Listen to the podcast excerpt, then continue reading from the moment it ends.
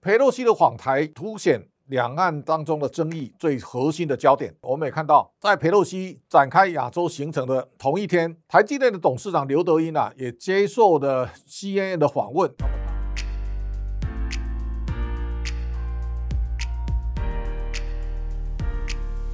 各位财讯的观众朋友，大家好，我是谢金河，欢迎再度收看老谢开讲。这个礼拜呢，我们看到全世界大家的焦点都在佩洛西的亚洲行。行前，我们看到中国透过胡锡进的教唆，他不断的放狠话，要把美国的飞机呢打下来。八月二号的晚上，佩洛西正式抵达松山机场，而在君悦饭店呢过了一晚，他也到立法院，同时呢跟蔡总统有一个正式的会面。会引发高度的关注。原来是中国在这一次，他透过各种阻力呢，要阻绝佩洛西来台。那但是佩洛西等于是通过了万重困难，那么现在来到台湾，那我相信这个是一个美中的角力。在俄罗斯入侵乌克兰之后呢，佩洛洛西的访台凸显。两岸当中的争议最核心的焦点，那么现在双方的地盘的逐鹿战呢，现在看起来越演越烈。那么当然，佩洛西也会对地缘政治跟金融市场带来非常巨大的影响哦。所以我们看到彭博在之前他已经特别讲到，美中关系啊被佩洛西所绑架。这个绑架当然话说得重，但是呢，大家已经可以想见，佩洛西是美国的第三号政治人物，是美国的众议院的议长。来到台北，那我相信这个是一个过去二三十年当中啊，美国的政要来台当中，它的规格是最高。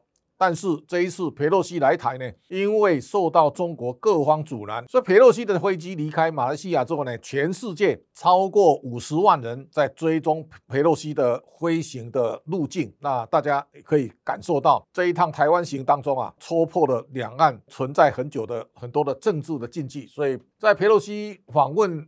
台湾之后呢，中国立刻宣布啊，禁止一百多家的台湾的食品业输入到中国。那我想，这是他展开对台湾的制裁的第一步啊。之后呢，我们看到他画了很多海域呢，要进行军演。那这个到底未来在佩洛西离开台湾之后呢，两岸的？发展大家都会高度的关注，好，但是这个中国唯一不能改变的就是一个中国，那美国一定会在这个不可改变的一个立场当中，不断的去戳破一个中国的荒谬，那也告诉大家，未来的美中的角力会成为高度关注的焦点。台讯最近推出了彼得林区的线上课程，彼得林区有三本书，是我经常要大家拜读的。这是一个非常重要的入门教科书，整理他一生的投资的观点。这一次财讯邀请三位讲师分享彼得林区的投资观点。我常鼓励大家，凡事都要卯足全力啊，尤其做投资，欢迎大家踊跃报名。同时呢，在这个时候呢，我们也看到，在佩洛西展开亚洲行程的同一天，台积电的董事长刘德英啊，也接受了 CNN 的访问。那么他特别提到，他说，如果中国侵犯台湾，世界秩序将崩溃。国内的报纸马上做了一个头条的反应，他说，台海一旦发生战争，台积电将因为无法与其他国家连接而停止运作。哦，他认为说啊，中国如果犯台，那么各方啊都会变成输家。哦，他也特别提到，台积电能够技术领先，这是透过国际的共同合作。这个刘德英的访问呢，在全世界得到非常高度的重视。这一次的发展里面，第一个，美国重新在规划一个四方晶片联盟，这个包括台湾、包括美国、包括日本跟南韩。南韩现在背后有中国的威胁，那他也进退两难。但是对南韩来讲，未来半导体的路线的选择，也是南韩国家发展非常重要的新的试金石。因为如果选错边，南韩的经济呢看起来是会有很大的麻烦。韩国现在还有个问题，三星、海力士很多的记忆体呢，大概市场都在中国。在这种情况之下呢，拜登到了三星去考察的时候呢，也特别看到尹锡业。他在争取尹锡悦呢要选边站了。那换句话说，南韩在过去的五年的文在寅的任期当中，因为过度的轻中后遗症呢，现在正逐渐的凸显。另外一个角度呢，我们看到日本这次台积电到日本设厂，这是一个重要的里程碑。日本也考虑要补贴台积电的四千亿日元的设厂。日本是在一九八零年代世界半导体的重镇，但是这些年锋芒被台湾抢走。那我相信日本。对于重新建构半导体产业呢，日本是化学材料的大国，这个时候呢，日本一定会在这这当中啊会有角色。那另外一个角度呢，我们看到现在半导体的围堵大致上是现在全世界的焦点。中国最近大规模去清理人事啊，也就是在清理在赵伟国时代呢所造成的国家的腐败贪污，然后呢把相关。国家大基金的一一干人呢，全部都抓起来了。这个情况来看呢，中国在未来的半导体的路上，它充满了企图心，但是制度会让中国在发展上受到很大的限制。那全世界在未来几年，中国有三十一座晶圆厂，台湾有十九座，美国有十二座，这么多的晶圆厂杀进了市场，到底会对半导体产业带来什么样的影响？另外一个呢，半导体是科技战，但是另外一个角度呢是金融战。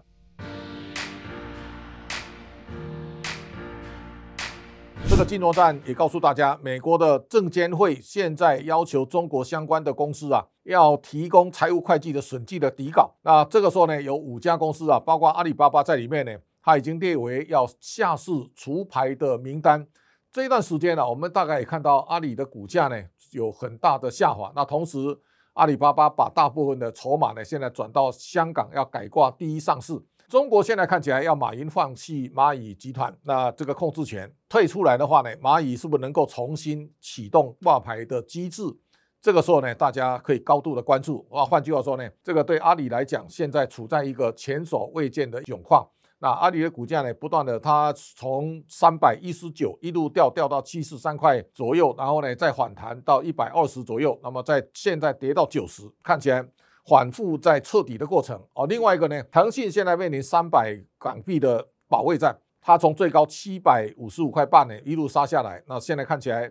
马化腾的腾讯呢，也是陷入困难调整当中。未来大家要非常注意的，从这一次的中国的烂尾楼的风暴呢，大致呢可以看出来，整个中国的房企呢，现在信贷逐渐的增加，这个才是大家重中之重的重点。也就是在这一些年当中，个人的住房贷款余额不断的上升，房地产开发商贷款的余额不断的增加。一个国家在房地产泡沫化的过程当中。这两项是最常见的发生的事情。如果银行的信贷水涨船高，将来房价一旦下跌，那大家的债务已经没有到回旋空间了。那大家一定要记得，在一九九零年代的时候呢，整个全世界看着日本的泡沫化，这个调整呢，足足三十年。那个时候呢，因为个人杠杆太大，企业的杠杆更大。中国现在正在陷入这个僵局。换句话说呢，中国的房地产泡沫如果吹破的话，我相信这个未来对中国经济的影响。远远大过三十年前日本泡沫经济，这个是中国经济未来所面对的一个最大的压力。所以美中角力，如果大家回到佩洛西之后的未来的发展，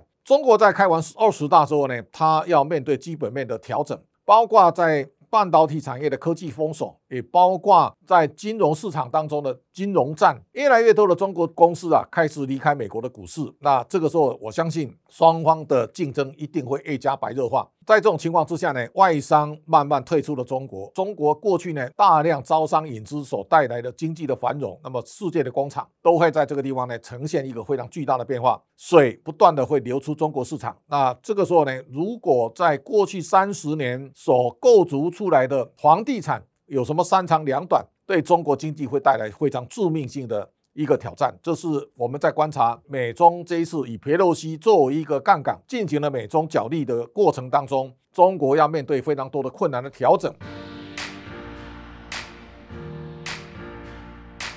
这个礼拜我们特别注意到，美国十年债啊最低一度跌到二点五九五，那这是一个相对最低的，也给全世界稍微松一口气。到了八月的时候，我们看到虽然佩洛西带给大家非常多的惊恐，但是呢，金融市场其实很多的数字啊是慢慢在好转当中。第一个呢是现在 WTI 跌到九十三点六八，这个已经是在俄乌开战前的位置了。美国十年债呢现在大概在二点七五左右，那。如果十年债不再走高，对这个世界来讲也算是一件好事。我们大家可以看到，美国开始要缩表，美国的缩表到底会对未来世界带来什么样的紧缩？这个值得观察。另外，美国连两季啊是衰退的状态，第一季呢负一点六，那第二季负零点九，那这个时候呢看起来是正在往下调整。台湾公布了第二季的 GDP 啊三点零八，这个三点零八是比市场预期稍微低一点，那这个也代表台湾在全球调整当中啊，现在所面临的一个修正的局面。那台币最近呢贬破了三十，最大的关键是央行升息的力道相对是比较低的。台币在三十块，我们到底后面空间还有多大，值得大家高度的关注。那这个时候呢，我们看看在过去三十年当中啊，一九八九年日本在疯狂盛世的时候呢，企业呢